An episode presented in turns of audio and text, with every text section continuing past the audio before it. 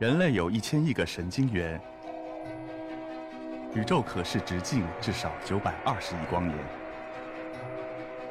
从无限小到无限大，在中科院 SELF 讲坛一起探索未知的世界。本节目由中科院 SELF 讲坛出品，喜马拉雅独家播出。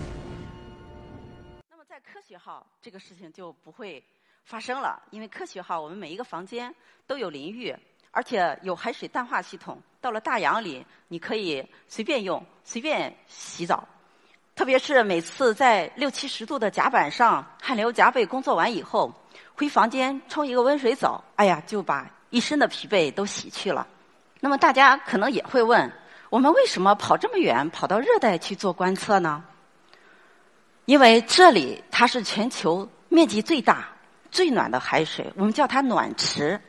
如果把我们的这个海洋环流系统比作人体的这个血液循环的话，暖池它就相当于我们的心脏，它的微妙的丝毫的变化，可能都会给我们的地球、我们的国家带来天气灾害，甚至非常严重的影响我们的生活。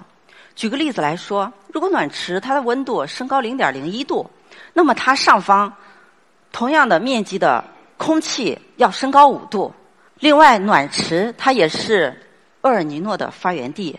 大家对厄尔尼诺可能有所耳闻啊，比如说九八年长江的这个特大洪涝，就是因为厄尔尼诺现象。九七九八那个强厄尔尼诺，两千零八年初我国南方的那个冻雨大雪也是厄尔尼诺现象。如果海面的温度升高零点零一度，对应气温升高五度，这个就是大家。所担心的这个全球变暖、海平面上升，我不知道大家有没有看过这个著名的电影《后天》描述的现象。它描述的就是海洋环流一旦发生了异常，比如说热带的海水不再向寒带去输送的话，我们的地球可能会回到冰河世纪。所以，从八十年代开始，美国的科学家就开始在热带西太平洋海域做海洋调查了。当时。我记得我读研究生的时候，我们的老师都感慨说，当年虽然我们的科学家也参与了这个科考调查，而且这个科考调查为后面我们对厄尔尼诺的认识，特别是一些理论的建立，奠定了非常重要的基础。但是这些成果发表出来的，你看到中国科学家的名字几乎是没有的。这说明了一个什么问题？说明在那个时代，美国科学家并不是把我们当做合作者来看待的。更多的是把我们当成一个打工的，而且这也说明我们国家在那个时代，在这个领域的国际地位是非常低的。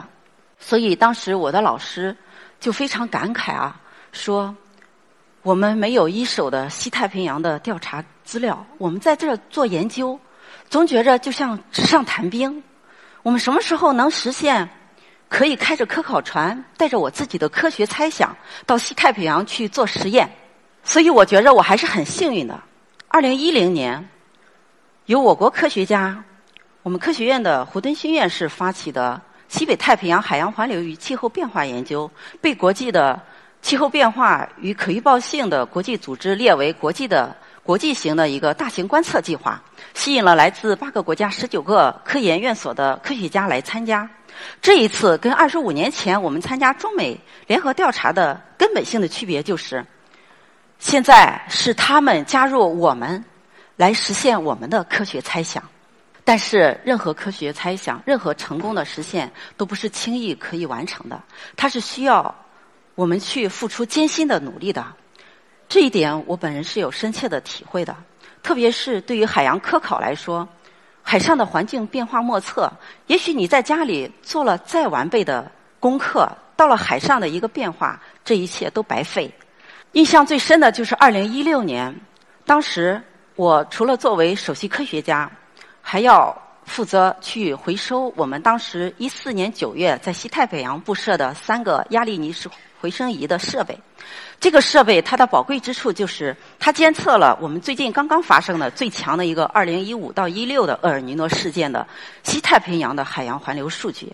当时我的课题组长袁东亮老师就非常语重心长的对我说：“你一定要保证把这三个设备安全的回收，而且要保证数据有完整的取回来。这对于我们的研究实在是太重要了，所以我当时压力是很大的。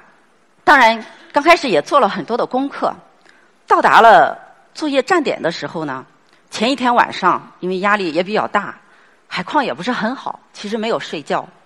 然后到了那一天，我记得是十月一号的凌晨，因为按照说明书，我们是要在晚上对这个设备进行回收的，因为它的非常小。它就是一个直径五十个厘米的一个球，而且在海上它是白色朝上面，你在白天是很难发现的。所以晚上回收的时候，它有疝气灯，它会一闪一闪的，比较容易发现。所以凌晨十二点的时候呢，我们就开始对它进行测试。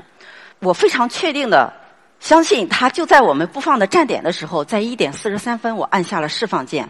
按下释放键之后，紧接着就是漫长的等待，因为按照它的这个浮力计算，它大概需要九十分钟才能漂到海面上。而这九十分钟，我跟它是失联的状态，我不知道它发生了什么。所以九十分钟的煎熬是非常难的。等到了九十分钟以后，大概三点一刻的时候，我们就开始紧盯着大海，丝毫都不敢眨眼了，就想着赶快出来一个闪光的亮点，让我发现它。但是过了五分钟，又过了十分钟，又盯着他看了半小时。啊！一直等到天亮了，我们还是没有发现这个闪光的球。当时，哎，我这个心真的就是沉到了谷底，那种压力就别提了。当时就觉着，说实话有点懵，不知道该怎么办。这个设备肯定是丢了，但是转眼又一想，既然丢了，那就应该想办法把它找回来。所以当时先跟家里的课题组长进行了联系。然后又跟原国家海洋局的二所的朱晓华团队的老师进行了沟通，他们在这个方面有一定的经验。当时就想着，哎，这个设备它有无线电的发射装置，我们还可以通过无线电把它找回来。但是面临的问题是，这个无线电的接收装置我们没有，因为这个不像在陆地上，我可以去买啊，在船上在大洋里你是不可能去买的。当时就想着。灵机一动说：“哎，我记得船上有很多的无线电接收的这个装置，当时就找船长问我们有没有这种频率的接收器。说来也幸运，船长说：‘哎，我们刚好有三台这种甚高频的接收器。’所以我们就开始拿着这个接收器去找这个丢失的设备。但是大家知道，无线电它的这个信号覆盖也就是几公里。当时我们从释放到……无线电寻找的这个时候已经过去了七八个小时了。如果按照当时的这个流速算，它至少飘了十几公里了。那到哪儿去找呢？你总要接近无线电的有效范围内，你才能找到它。这个时候呢，我就非常冷静的思考了一番。当时想起来，搭载我们航次的还有我们中科院沈阳自动化仪器仪表所的金文明团队。他们呢携带了是我国自主研发的水下滑翔机设备，这个设备可以在海面上对海流和这个速度流向进行精确的测定。我当时就请求他能不能放下你们的设备，帮我们测一下这个地方的海流，这样我们才知道往哪个方向去追这个设备。但是他也很爽快的答应了，然后我们就开着这个船，按照这个测定的流速去追这个丢失的设备。哎，果不然，追了大概一个多小时以后。这个无线电就有了信号了，啊，当时真的是兴奋极了。但是还有一个问题是，我不知道在哪个方向，因为无线电它没有方向，它只是有一个信号的强弱。这时候我也是去请教这个神字所的这个团队，因为他们做仪器研发是比较有经验的。哎，他给了一个很好的主意，他说我们可以试着把这个接收器的天线用锡纸屏蔽一下。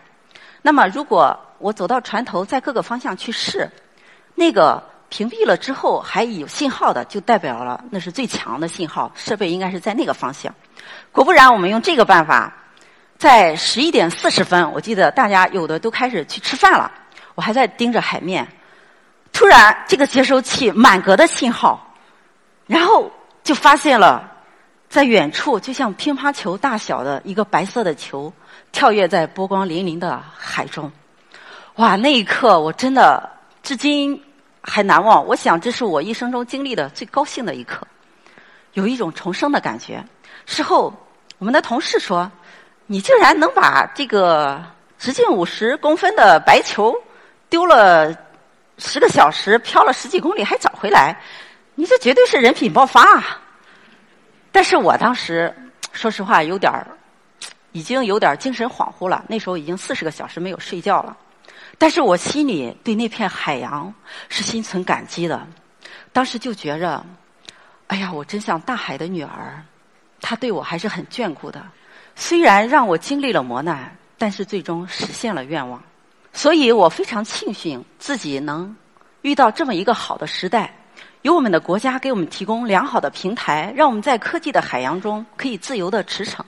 有一次参加国际学术会议，美国的一个知名的海洋学家看到我们在西太的一个成果，就非常佩服的说：“哎呀，真羡慕你们能够在西太平洋做海洋科考。”而且现在，在我们现任所长王凡老师的带领下，我们在西太平洋已经建立了世界上最大规模的浅标观测网，可以实现对深海到海底的这个海洋立体观测，而且实现了实时传输的功能。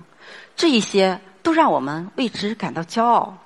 海明威在《老人与海》里，老渔夫有一句话深深打动了我。他说：“人可以被毁灭，但……”